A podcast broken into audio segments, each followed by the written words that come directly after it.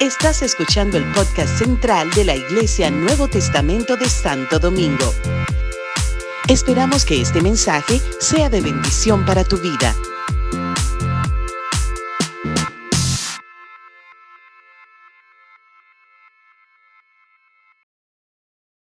Hemos venido a este lugar, Señor, deseando escuchar la palabra que no retorna atrás vacía, Señor. Hemos venido a este lugar esperando recibir la palabra que confronta, la palabra que redarguye, la palabra que consuela, la palabra que nos levanta, la palabra que nos lava, la palabra, Señor, que nos afirma, Dios mío, la palabra que transforma el corazón del hombre, Señor. Señor, habla a tu iglesia, Dios mío, en esta noche, Padre amado. Padre, que tu presencia pueda estar en nuestros medios como la hemos disfrutado hoy también en tu palabra, Dios mío, y que podamos ser saciados con el bien de tu casa y edificados, Dios, a través de tu palabra. En el nombre de Jesús te damos gracias, Señor. Amén y amén. Dale un aplauso fuerte al Señor. Pueden sentarse, amada iglesia. Qué bueno es estar en la casa de Dios. Qué bueno es estar en la casa de Dios. Quiero compartir con ustedes hoy una palabra que he titulado Dios está levantando reformadores. Dios está levantando reformadores. La historia del pueblo de Dios trata básicamente de cómo hay un periodo donde el pueblo de Dios se acerca a Dios le sirve al Señor, tienen un avivamiento con el Señor, comienzan a hacer cosas que agradan a Dios. De repente Dios se revela y ellos reciben una promesa del Señor y eso cambia sus vidas. Se vuelven a Dios de corazón, viven la bendición de Dios, pero de alguna manera la historia también nos enseña que poco a poco ese pueblo que en algún momento dado estuvo en avivamiento, estuvo en su mejor momento, empieza a alejarse de Dios poco a poco. Poco a poco comienzan a dejar de hacer las cosas que hacían antes. Poco a poco dejan de buscar al Señor. Poco a poco comienzan a tomar las cosas que antes les apasionaban, a hacerlas por costumbre, por tradición. Poco a poco esa lejanía produce el que comiencen a insertar en su estilo de vida cosas que a Dios no agradan. Y con el tiempo, la visión que tienen espiritual o la visión de Dios comienza a empañarse en sus vidas hasta que se alejan de Dios por completo, tienen el nombre del pueblo de Dios, tienen ah, eh, las características del pueblo de Dios, pero se transforman en personas alejadas de Dios por completo.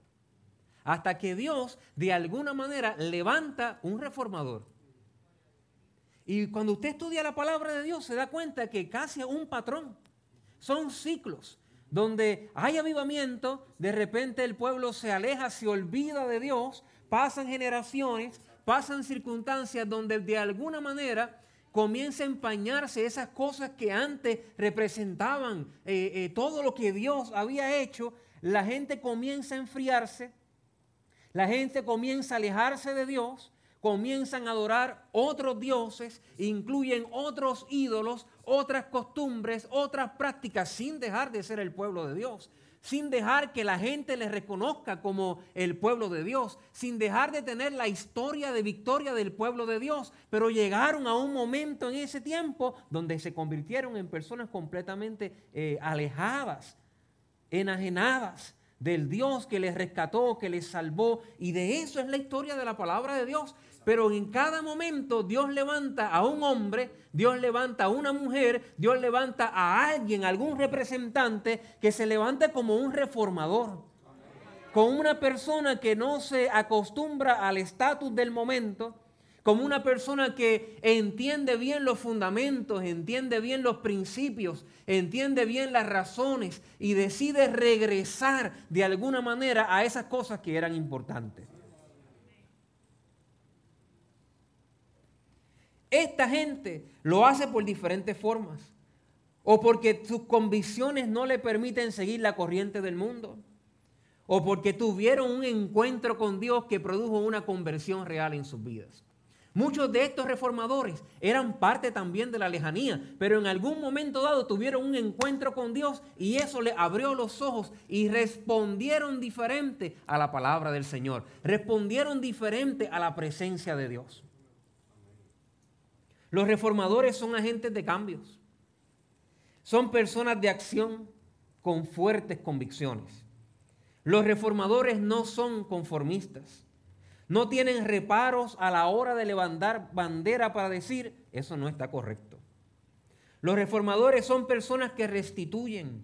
Es decir, cuando algo se aleja del principio o del fundamento, los reformadores luchan para llevar otra vez su vida a ese principio que era importante. No les da temor regresar a los fundamentos o a las bases, porque entienden que ese fundamento, en ese fundamento hay bendición. La historia del pueblo de Dios ha necesitado reformadores por siempre. Y yo creo de todo corazón que estamos en un tiempo crucial de la iglesia del Señor. Esto no ocurrió solo en la historia bíblica. Si usted estudia la historia de la iglesia, se da cuenta que hubo necesidad de reformadores.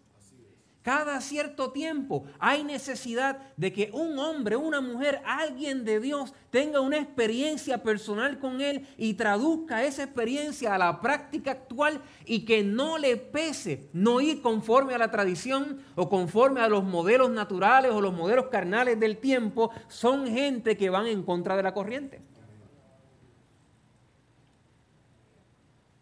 Y vivimos en tiempos donde creo que Dios necesita reformadores. Yo terminé el año el 2021 orando al Señor, preparándome para el próximo año. Usualmente, ¿verdad? Los pastores en ese tiempo se retiran, buscan al Señor eh, para ver eh, las cosas, cómo estamos delante de Dios. Y tengo esa práctica. Al finalizar el año, voy a buscar al Señor, no necesariamente para una palabra, para la iglesia, sino para yo mismo presentarme delante de Dios y, pasar tiempo en su presencia. Y de alguna manera, cuando hago eso, se, el Señor revela en mí las cosas que, probablemente hice bien y cosas que necesito cambiar, pero más que todo me deja, me deja ver o percibir cosas que, que pueden ser como un peligro para la iglesia. Y una de esas cosas que he visto es que la iglesia necesita que se levanten reformadores, gente que sean agentes de cambios, gente que estén dispuestos a levantar bandera cuando sea necesario para decir, eso no es correcto. Porque me he dado cuenta en el tiempo que he estado sirviendo al Señor, he estado siendo parte de la iglesia ya por los últimos 20 años, que las cosas han ido cambiando cada vez más y me doy cuenta que aunque existe una iglesia poderosa que va en avanzada, también no deja de ser cierto que poco a poco hay una gran población dentro de la iglesia que comienza a alejarse poco a poco de Dios, se comienza a dar permiso para hacer cosas que antes tal vez no hacía, para escuchar cosas que antes tal vez no escuchaba, para ver cosas que antes tal vez no veía, para tener relaciones con otras personas que antes tal vez no hacía, porque mientras estaban en el tiempo de avivamiento sabían que eso no agradaba a Dios, pero con el tiempo, poco a poco, han comenzado a deslizarse hacia las cosas que a Dios no agradan. Todavía estamos en la iglesia, todavía tenemos nombre del Señor, todavía tenemos nombre de pueblo de Dios, pero puede ser que usted necesite un encuentro personal con Cristo y se reforme en este día. Yo sé que nadie quiere decir a, una palabra como esa, ese soy yo. Pero debemos de meditar sobre nuestros caminos y pedirle al Señor que evalúe nuestra vida. Porque yo soy, yo tengo una, una bendición y es que yo tengo un asiento VIP y veo la obra de Dios cada semana. O sea, los pastores nos sentamos ahí y vemos la transformación de las vidas. Sabemos cuándo Dios los tocó, los cambios que han dado. seguimos su vida de cerca y nos damos cuenta también cuando poco a poco la gente comienza a alejarse de Dios. La gente no se descarría de la noche a la mañana. La gente se aparta poco a poco.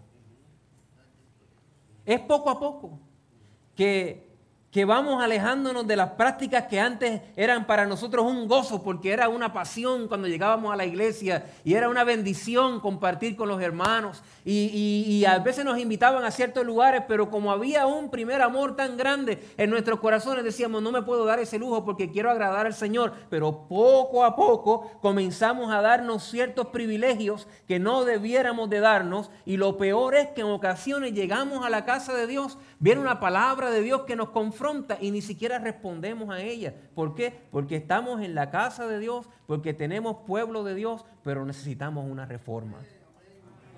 Una reforma. Y Dios levanta en ese tiempo, levanta gente, reformadores, que dicen, para, eso no está bien. Para, eh, eh, hay, que, hay que dejar saber que necesitamos un cambio. No, no, no, no. Tenemos que ir otra vez al fundamento. Y esas cosas son importantes. Cuando pienso en los reformadores de la iglesia, uno de los nombres que viene a mi mente es Josías, el rey Josías. De su historia podemos resaltar algunos principios que podemos aplicar en nuestra vida si deseamos ser de ese grupo de reformadores de este tiempo. Yo estoy orando por un, por un avivamiento tal en la iglesia. Por un, por un, yo estoy orando que la gente cuando entre por las puertas de la iglesia tenga un encuentro con Dios que los transforme para siempre que haya, estoy orando por, estoy orando por conversiones en las vidas de todo su corazón, de toda su alma y de toda su mente. Y no estoy hablando de la gente nueva solamente, estoy hablando de gente que lleva 20 años y necesita convertirse de todo corazón al Señor otra vez que se han comenzado a dar privilegios que no deberían de darse y que tiene que haber un encuentro personal con Dios que nos deje saber que este no es un tiempo para jugar con Dios, que este no es un tiempo para jugar al ser cristiano, que este es un tiempo para tomar a Dios en serio. Vivimos un tiempo de retos tremendos en el mundo en que vivimos y hace falta gente reformada en el Señor, gente reformadora que esté dispuesta a pagar el precio por lo que creemos.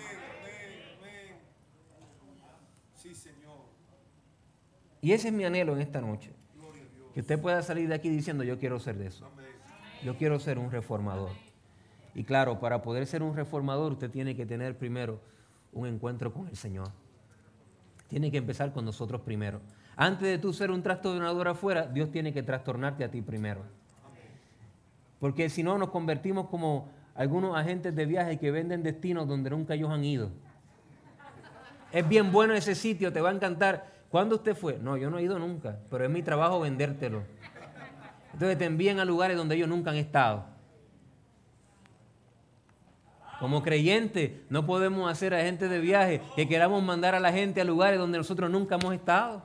Vendiendo a un Dios que no conocemos, vendiendo una experiencia con Dios que hace años no tenemos, vendiendo una promesa que nosotros mismos no vivimos, proclamando una palabra que no creemos para nosotros mismos pidiéndole a la gente que tenga fe en Dios mientras nosotros estamos llenos de dudas y temores. En el libro de Segunda de Crónicas, capítulo 34, vemos en parte esta, este reinado de Josías y a mí me llamó mucho la atención algunas cosas que quiero compartir con ustedes hoy. Dice que de ocho años era Josías cuando comenzó a reinar y 31 años reinó en Jerusalén. Versículo 2. Este hizo lo recto ante los ojos de Jehová y anduvo en los caminos de David su padre, sin apartarse a la derecha ni a la izquierda. A los ocho años de su reinado, siendo aún muchacho, comenzó a buscar al Dios de David su padre.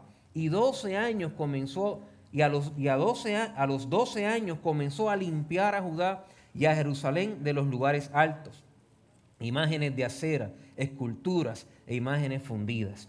Y comienza una narrativa de todas las cosas que hizo Josías para limpiar lo que había ocurrido en Israel, siendo el pueblo de Dios, viendo los milagros que, vieron a través de, la libertad que Dios le dio de Egipto, teniendo la historia de, ese pueblo, siendo testigos del poder de Dios de una manera tremenda, de repente no sabemos cómo a través de los muchos años de lejanía de Dios, no solamente no servían a Jehová en sus términos, sino que ahora tenían imágenes de acera, ahora tenían imágenes de, tantos dioses, era, era, se habían convertido en un pueblo politeísta.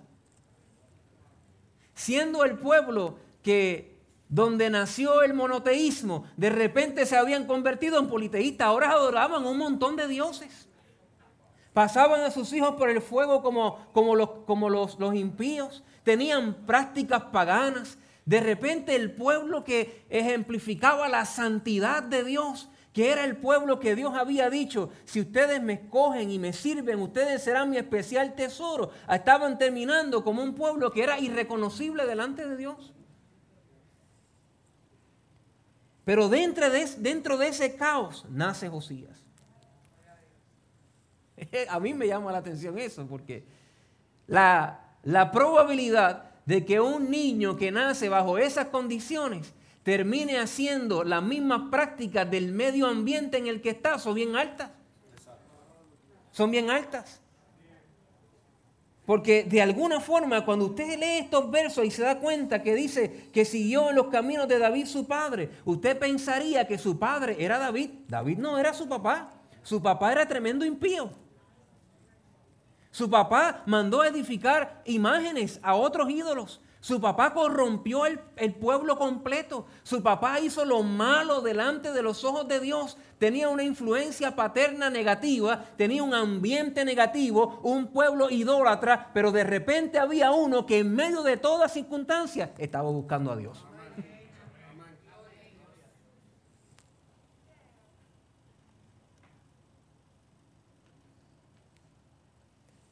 Si nosotros queremos ser reformadores, si queremos ser usados por Dios como agentes de cambio y transformación, si queremos ser usados por Dios como sal para preservar los valores, los fundamentos del cristianismo que son tan importantes en nuestra sociedad, nosotros tenemos que empezar por dejar las excusas que nos ponemos por causa de nuestro entorno, por causa de quién fue nuestro padre, quién fue nuestro abuelo. Mira, a veces yo he dado consejería y me dan, eh, me, da, me da de todo un poco. Porque la gente empieza, no, es que mi abuelo, no, es que mi papá, no, es que mi tío, no es que donde yo vivo, no es que... Y tantas excusas para, para nosotros dejar saber por qué nosotros no hacemos lo correcto. Nosotros, si queremos ser reformadores, tenemos que comenzar a buscar a Dios a pesar de nuestro entorno. No es tan importante los compañeros de trabajo que tú tienes como el deseo de buscar a Dios que pueda haber en tu corazón. Yo no puedo justificar mi falta de, búsqueda de Dios, mi falta de santidad, mi falta de, de, querer agradar a Dios porque tengo compañeros de trabajo malos, porque tengo vecinos que no sirven a Dios, porque tengo familiares que no sirven a Dios. Eso es moldear mi vida al entorno. Si yo soy de las personas que moldeo mi vida al entorno, no puedo ser un reformador, porque el reformador hace todo lo contrario no se deja llevar por la corriente, aprende a buscar a Dios, anda en el camino de Dios, aun cuando eso parezca anormal en el tiempo en que nosotros vivimos. Porque antes, eh, antes, convertirse al Señor en algún momento dado en nuestra historia, practicar el cristianismo era bien popular y era chévere. En la historia de la iglesia llegó un momento donde ser cristiano era, era tener un privilegio. Pero ahora Ahora usted dice que usted es creyente en cualquier lado. Y yo no sé si usted, si es a mí nada más. Pero tú sabes cómo yo estoy empezando a, tratar de evangelizar cuando me invitan a los lugares con mis hijas o lugares donde no, no, hay, no hay otros creyentes. Yo trato de decir que no soy pastor. Me, voy encubierto. Y te dice, pastor, ¿te avergüenzas de, de ser pastor? Para nada. No me avergüenza. Pero mientras la gente no sabe que yo soy pastor, me invitan a sus casas, me invitan a compartir, me invitan para aquí para allá, quieren hablar conmigo, quieren compartir conmigo. De repente se enteraron que yo soy pastor y al otro día la gente cambió conmigo. ¿Sabe? No lo tome personal. La gente no cambia con usted por usted, la gente cambia por quien usted representa. Porque quien tú representas pone automáticamente una presión en la vida de ellos. Y eso no es culpa de nosotros. No, no hay nada que yo pueda hacer con eso. Pero sí, es verdad o no es verdad, que automáticamente tú dices, que eres creyente, como que algo, algo pasa alrededor, el ambiente cambia, la gente como que se siente rara contigo. Pero eso no puede ser la razón para nosotros comenzar a desviarnos, a permitirnos, a, darnos libertades que no nos corresponden, a reírnos de ciertas cosas que realmente no dan gracia, a darle like en las redes a cosas que no debiéramos de darle like.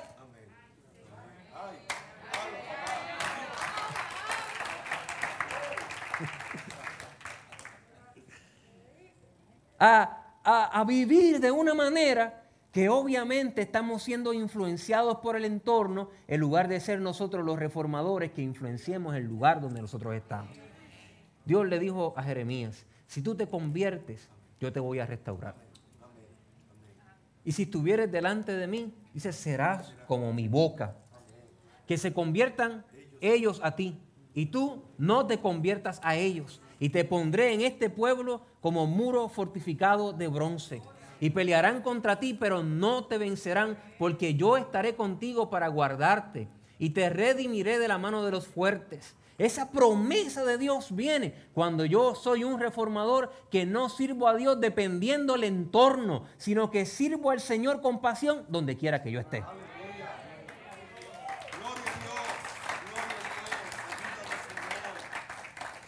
Yo no puedo culpar, yo no puedo, yo no puedo decir soy quien soy por esto, por lo otro. no, yo, yo tengo que buscar al Señor y quiero animarte. Probablemente tu trabajo, eh, la, presión es grande, probablemente en tu escuela, en la universidad, en, en tu familia. Pero ¿sabes qué? Eso es una gran oportunidad para servir al Señor.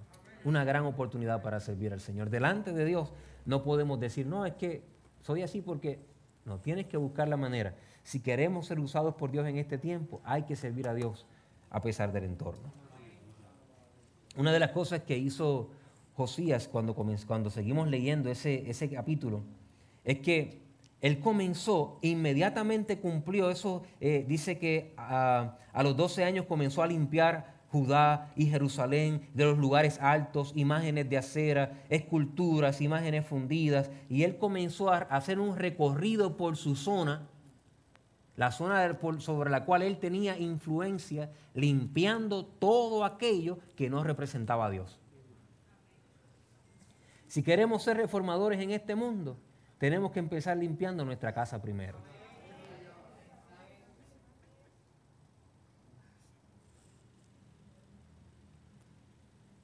Tenemos que empezar con nuestra casa primero. Hay un verso en Ezequiel que enseña que Dios estaba hablando al pueblo de la condición de los sacerdotes y decía que una de las condiciones que tenía el pueblo en ese momento era que los sacerdotes no podían distinguir entre lo bueno y lo malo. No podían distinguir entre lo profano y, y lo sagrado. No hacían distinción entre una cosa y la otra.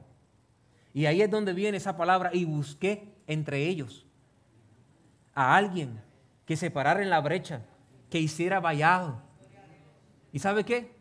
No lo encontró. No encontró a nadie.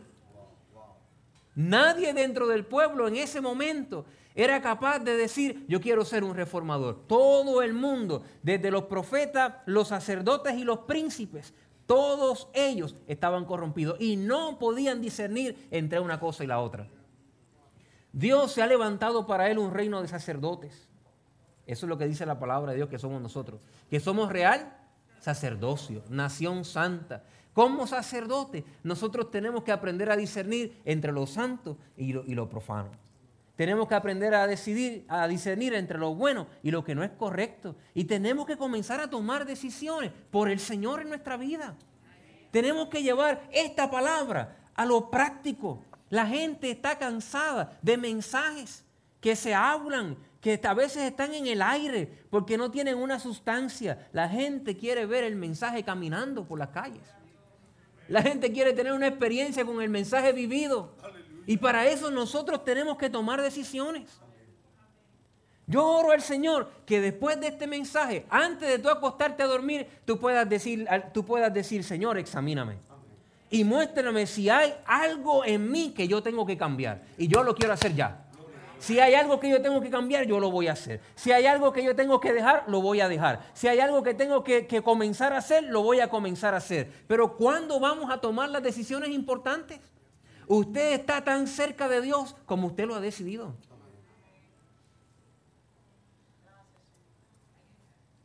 Usted está tan cerca o tan lejos de Dios como lo ha decidido. Toma las decisiones que son importantes en este tiempo para arreglar tu vida con Dios. Reconcíliate con Dios.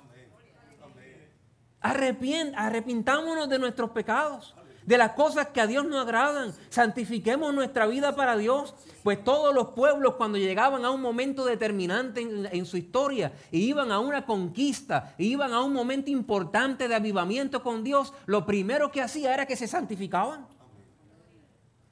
Sacaban los ídolos que pudieran haber en el campamento, sacaban las cosas que a Dios no agradaba porque sabían que la clave para poder tener victoria en la próxima etapa dependía de Dios. Yo sé que este mensaje no, es, no, son, no son los... No, no son los mensajes que uno quiere predicar a veces. uno quiere predicar el mensaje, Dios te va a bendecir, fuego va a caer del cielo, todas esas cosas, que son buenas también. Pero yo he, sentido una gran responsabilidad en estos días y hice pacto con Dios que los primeros, en los primeros meses del año, cada vez que abriera mi boca en algún lugar, iba a estar hablando acerca de este principio de que la iglesia necesita reformadores que comiencen a santificar sus vidas para Dios. Gente, gente que decida servir a Dios de verdad. Gente que se ponga en serio con Dios. Eso hace falta, seriedad en la casa de Dios, respeto en la casa del Señor, por el Dios que nosotros servimos. Dios no nos salvó de la inmundicia. Dios no nos rescató del lodo cenadoso. Dios no limpió nuestra vida y puso nuestros pies sobre peña para que volviéramos atrás y viviéramos como aquellos que no tienen esperanza. Necesitamos tener un encuentro con Dios que nos ayude a poder seguir adelante y presentarnos delante de Él tal como somos y presentarle al Señor nuestras luchas, nuestras debilidades y no hacer paz con nuestras debilidades ni los pecados que practicamos. Pues los que practican esas cosas no heredarán el reino de Dios. Necesitamos limpiar nuestra vida de una vez y por todas y decirle al Señor, yo sé quién yo soy, pero también yo sé quién tú eres. Y yo estoy aquí porque tú has dado promesa. Tu palabra dice que si mis pecados fueran rojos como el carmesí, más blanco que la lana, tú los harías. Y yo estoy aquí para ponerme a cuentas contigo hoy.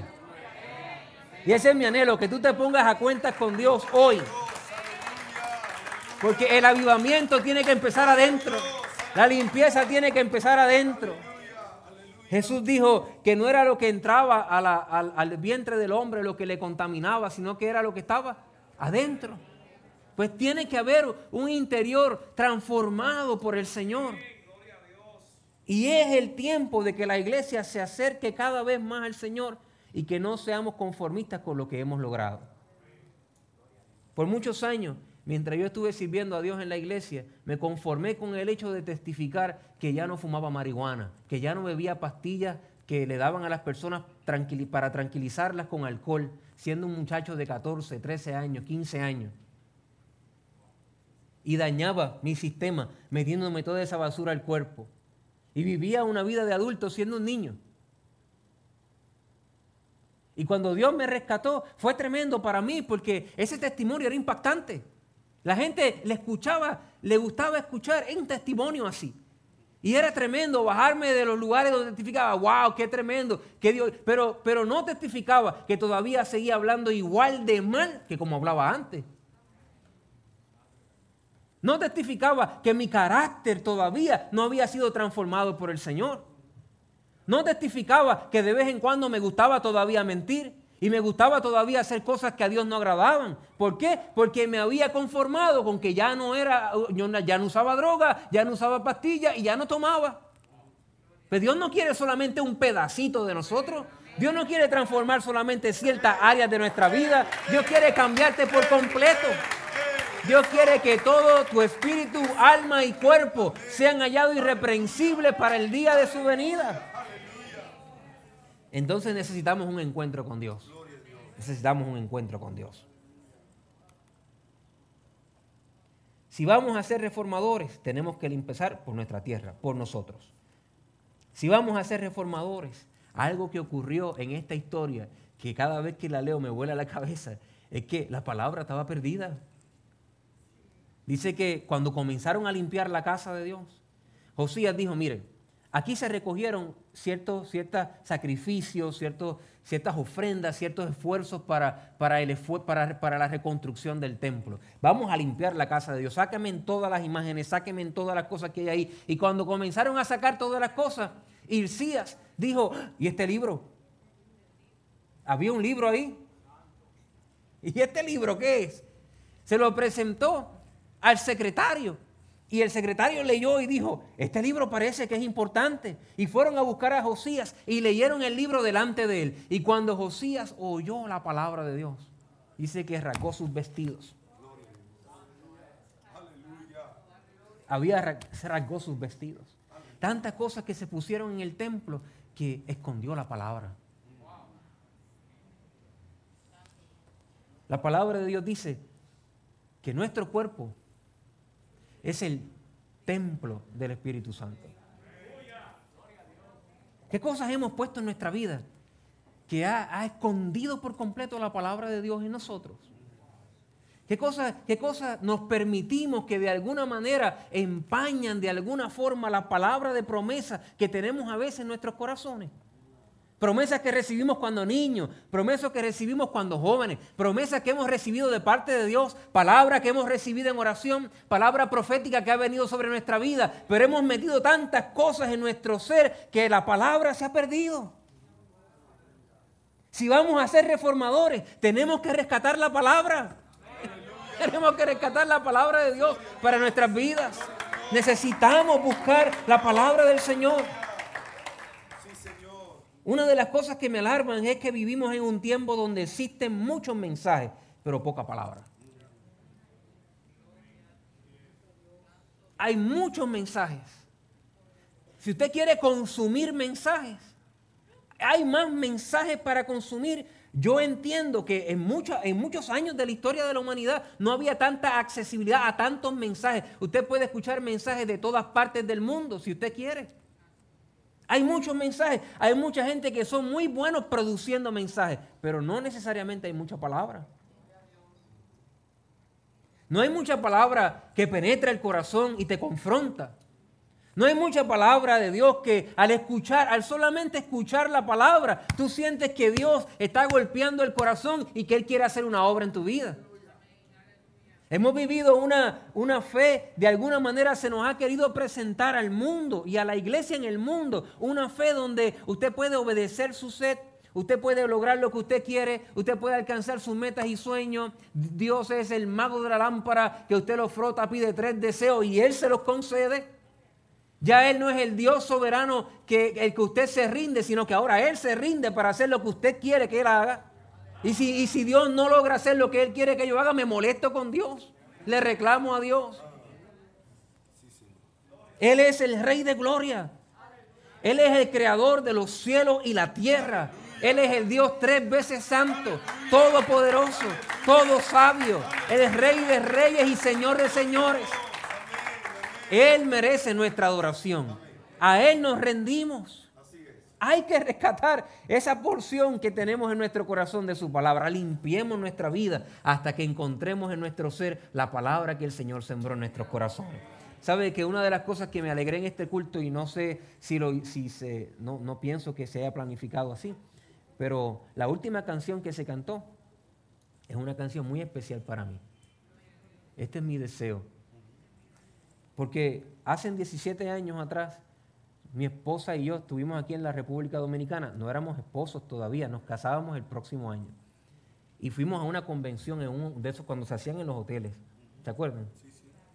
Y ahí estaba Carmen con su guitarra y comenzaba a cantar esa canción en un llamado para las personas que querían servir al Señor. Y mi novia y yo, que estábamos ya a punto de casarnos, pasamos al frente con esa canción. Hoy te rindo mi ser te doy mi corazón. Y cuando, por eso yo saqué mi teléfono y empecé a grabar la canción porque se la mandé a ella. Eso es algo espiritual y romántico a la vez. El momento en que recibimos nuestro llamado juntos. Tenemos que rescatar la palabra de Dios. Amén. tenemos que rescatar la palabra de Dios. Comparte la palabra de Dios. La palabra de Dios es poderosa y hace cosas tremendas en nuestras vidas. Nos cambia y nos transforma. Amén. Oro al Señor que nosotros podamos sacar de nuestro ser.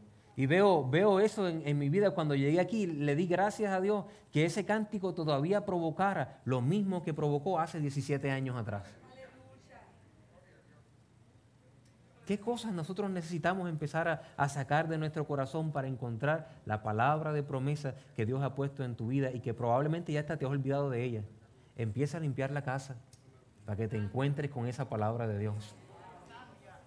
Finalmente, si queremos ser reformadores, dijimos que si queremos ser reformadores debemos buscar a Dios a pesar de nuestro entorno. Si queremos ser reformadores debemos empezar con los problemas en nuestra casa. Si queremos ser reformadores, tenemos que rescatar la palabra. Y final, si queremos ser reformadores, tenemos que responder y convertirnos al Señor de todo corazón, mente y fuerza. Eso fue algo que hizo Josías. Él escuchó la palabra y no fue igual. Allí había mucha gente, pero él escuchó la palabra y él respondió de una forma distinta. ¿Sabes tú que Dios Dios sabe cómo tú respondes a su palabra. Josías comenzó, cuando él se rasgó los vestidos, él dijo, estamos mal, nosotros no estamos haciendo, estamos haciendo todo lo que este libro dice que no hagamos y no estamos haciendo lo que este libro dice que hagamos. Y eso va a cambiar, dijo Josías. Y él dice, pero hay que consultar a Dios para ver dónde estamos parados. Vayan y mandó a la gente a consultar a una profeta. Y la profeta le dijo, ¿sabes qué? Eh, Dios está, está caliente de la cosa con Dios.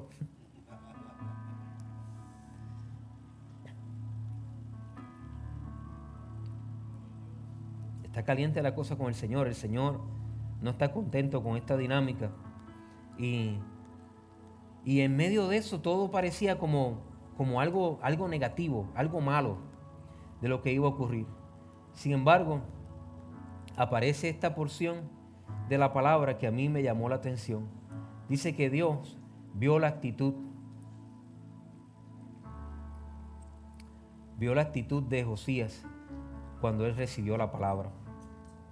Y eso es bello.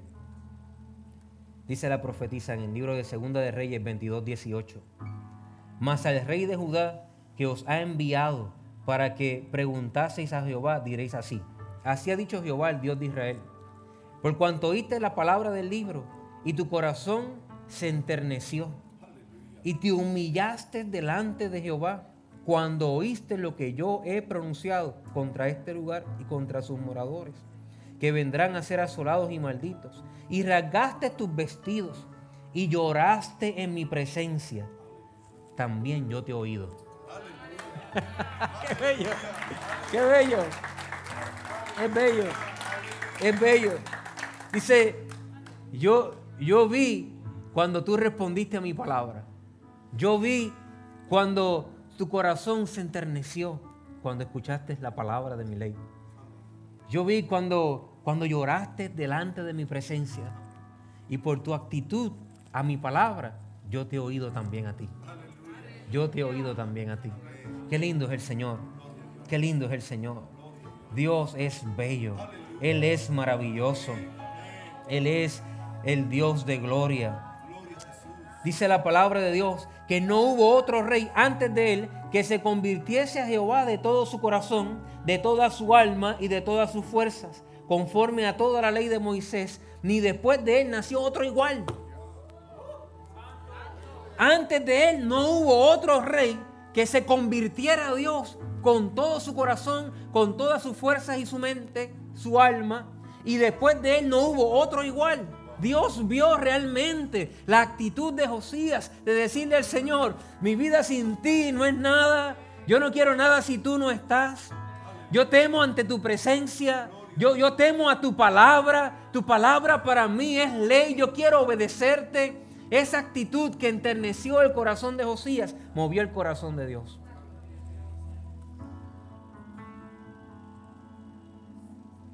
¿Sabe algo que me, me afecta como pastor? Esto es una confesión pastoral, ¿está bien? ¿Puedo hacerlo? Me afecta a veces la apatía a la palabra de Dios. A mí me afecta como pastor. Me afecta cuando, cuando la gente a veces escucha la palabra de Dios y es como la palabra. Si el domingo que viene yo voy a escuchar la palabra otra vez.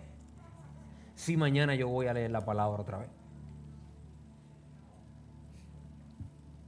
Y Dios, según esta historia, está pendiente a la actitud nuestra cuando recibimos la palabra.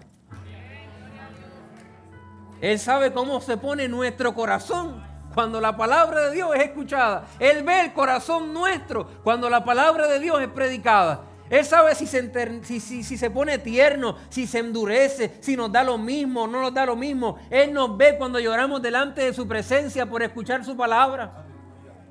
La iglesia ha tenido tan accesible la palabra de Dios que hemos dado por sentado y hemos menospreciado lo sagrado de la palabra de Dios. El temor a Dios está en peligro de extinción. Está en peligro de extinción.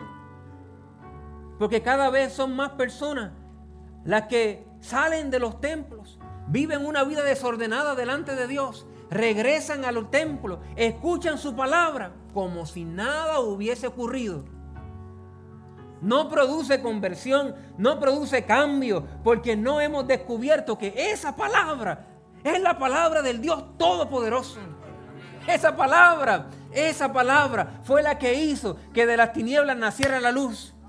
Esa palabra fue la que ordenó el mundo entero. Esa palabra es la que sustenta todas las cosas por el poder de su palabra. Esa palabra es especial. Necesitamos responder a la palabra, convertirnos ante la palabra del Señor. Esta palabra que nosotros leemos con frecuencia, iglesia, esta palabra, hay gente que ha matado porque otros creen esta palabra. Y hay gente que ha muerto por creer esta palabra.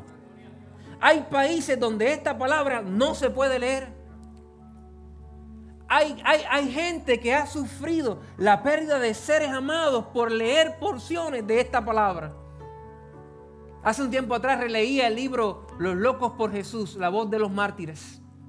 Y cuenta la historia reciente, hace unos 70, 80 años atrás, en uno de estos lugares donde no se puede compartir la palabra de Dios libremente en una iglesia encerrada, un grupo de personas encerrados, escuchando la palabra de Dios. Entraron personas militares, entraron a ese lugar, pusieron la palabra así enfrente al púlpito con sus pistolas en manos y le pidieron a los presentes que pasaran al frente y escupieran la palabra. Y que quien no lo hiciera lo iba a matar en el momento. Poco a poco cada una de las personas que estaban en ese lugar comenzaron a pasar al frente y a escupir la palabra de Dios. Y venía otro y escupía la palabra de Dios. Hasta que llegó una niña de 13 años que levantó así la palabra al cielo y dijo, palabra, ¿qué te han hecho? Y la limpió con su pecho. Y dice la historia que al momento fue ejecutada. Al momento. Esa palabra que nosotros leemos y damos por sentado que la vamos a tener mañana y creemos que estará el pasado domingo. Esa palabra, esa palabra es una palabra especial. Y cuando se predica, cuando se habla de ella, cuando leemos de ella, no puede ser como cualquier otro libro en la historia. Es la palabra poderosa de Dios y debemos responder a ella con pasión. Debemos responder a ella con conversión en nuestros corazones. Debemos responder a ella con entrega. Debemos responder a ella con desnudez. Rasgarnos nuestra vida cuando no la cumplimos. Amar el hecho de poder ponerla en práctica. Saber que está ahí para nosotros. Es la palabra de Dios. Es la palabra de Dios. Quiero finalizar pidiéndole al Señor que Dios nos ayude. Porque así como está en peligro de extinción el temor a Dios, por lo tanto, también la sabiduría lo está. Porque el principio de la sabiduría es el temor a Dios. Así que vivimos en un tiempo donde hay más inteligencia, más conocimiento, más información, pero menos sabiduría. Y hay menos sabiduría porque hay menos temor a Dios. Que no te dé lo mismo fallarle a Dios.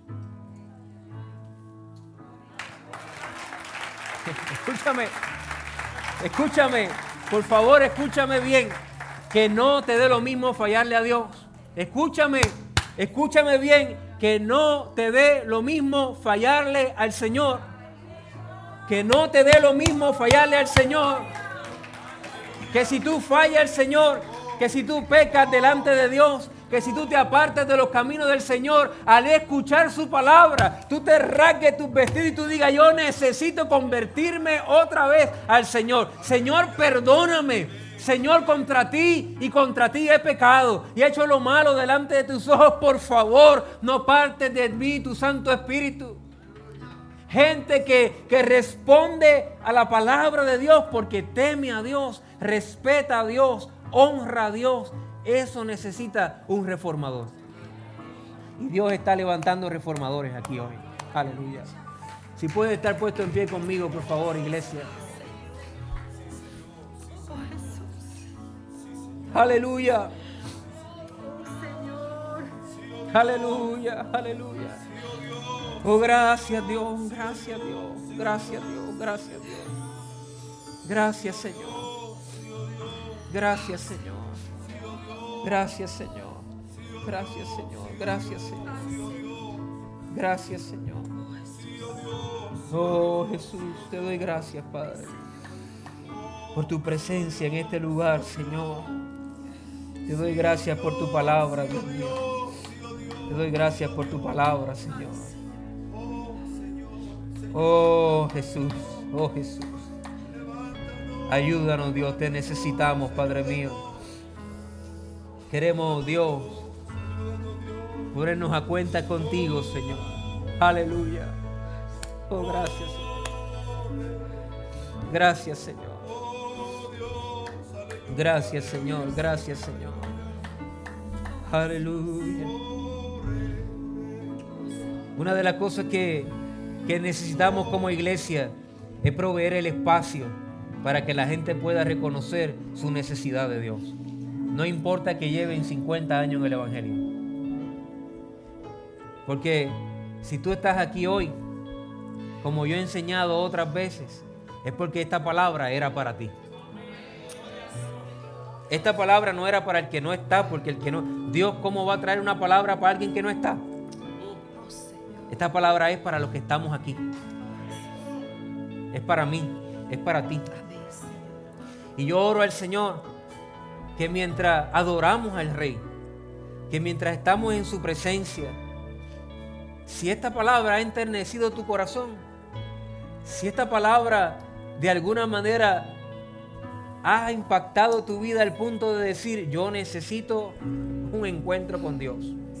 Yo quiero ser un reformador, pero yo reconozco que yo necesito un encuentro con el Señor. Aleluya. Gracias, Señor. Gracias. Gracias, Señor. Gracias, Señor. Gracias, Dios. Yo sé que estamos en tiempos difíciles yo sé que estamos en tiempo de, todo lo que está pasando alrededor, pero la presencia de Dios está aquí. Y Dios está tocando vidas. Y creo en mi corazón que puede haber personas en este lugar que necesiten oración y necesiten un, un, renovar en el Señor, un volver al principio, un decirle al Señor, Señor, yo, yo respondo a tu palabra hoy y yo necesito convertirme de todo mi corazón, de toda mi alma, de todas mis fuerzas. Fíjate que Josías ya buscaba a Dios y ya andaba en los caminos de su padre, pero fue cuando escuchó esta palabra que dijo, no, no es suficiente, yo necesito algo más. Yo necesito algo más. Mientras adoramos al Señor, si tú tienes la necesidad de oración,